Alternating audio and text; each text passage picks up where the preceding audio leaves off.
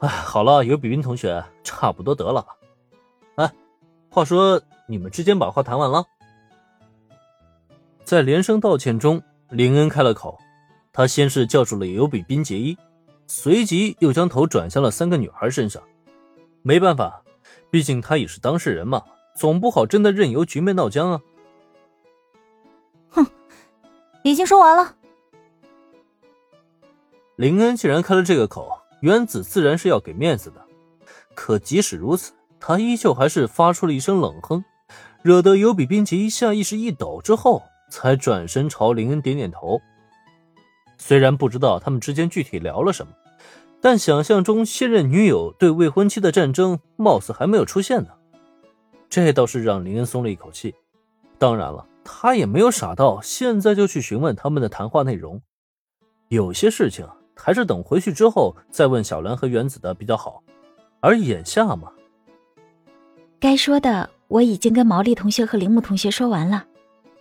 毛利同学和铃木同学也答应了我的请求，决定加入侍奉部，凑齐了五名成员，侍奉部的肺部危机已经解除了。雪之下雪乃那边，他先是主动的走到尤比冰奇一身边，轻轻的拍了拍对方的手背，将他保护在身后。随即才将目光转到林恩身上，并开口进行了解释。听闻这话，林恩不由得一愣：小兰和原子答应加入侍奉部了？小兰就罢了，毕竟是人美心善的，会答应帮忙也不是不可能的事情。可原子，就他那小心眼儿，早上还在为自己答应雪之下雪乃吃醋呢，又怎么可能会答应加入侍奉部啊？怎么？我就不能加入侍奉部吗？察觉到林恩的眼神，原子顿时有些不爽的掐起腰来。刚刚有比冰奇的话都被他听到耳中了，现在这气儿啊可还没消呢。眼瞧他这副表情，林恩也没搭话。算了，这个时候还是别惹这个火药桶了，不然一旦炸了，又要闹出不少事情来。林恩少爷。虽然肺部危机已经解除，但侍奉部的成员大多都加入了两个以上的社团。为了应对未来的社团审核，今后侍奉部必须要做出一定的成绩，才能得到学生会的认可。如果可以的话，今天放学后，林恩少爷能否来参加一次侍奉部的活动？目前侍奉部正有一份棘手的委托需要处理，如果能够将这份委托处理得当。一定会为我们的社团大大加分。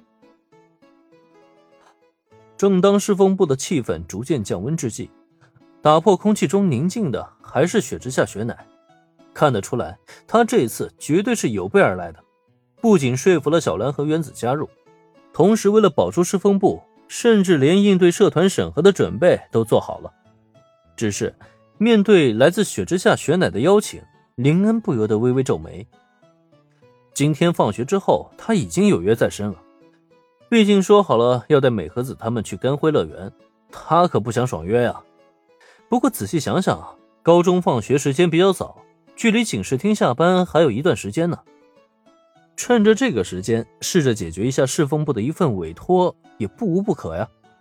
下意识看了看小兰和原子，见小兰轻轻点头，原子呢虽不置可否，却也没有直言反对。如此一来的话，啊，好吧，我明白了。那放学后，咱们就一起去看看那份委托吧。简单斟酌了一番之后，林恩同意了雪之下雪乃提议。对此，雪乃是鞠躬致谢，同时也让侍奉部的气氛一下子回暖了。在这种情况下，大家总算是顺利的吃完了一顿午餐，然后林恩才带着小兰和原子返回了班级。等坐回到自己座位上之后，哎，说说吧，雪之下同学到底跟你们说什么了？你们怎么就答应加入侍奉部了？这三个妹子之间对话没打起来就不错了。林恩实在是想不出来，这雪乃究竟是怎么劝说小兰和原子的。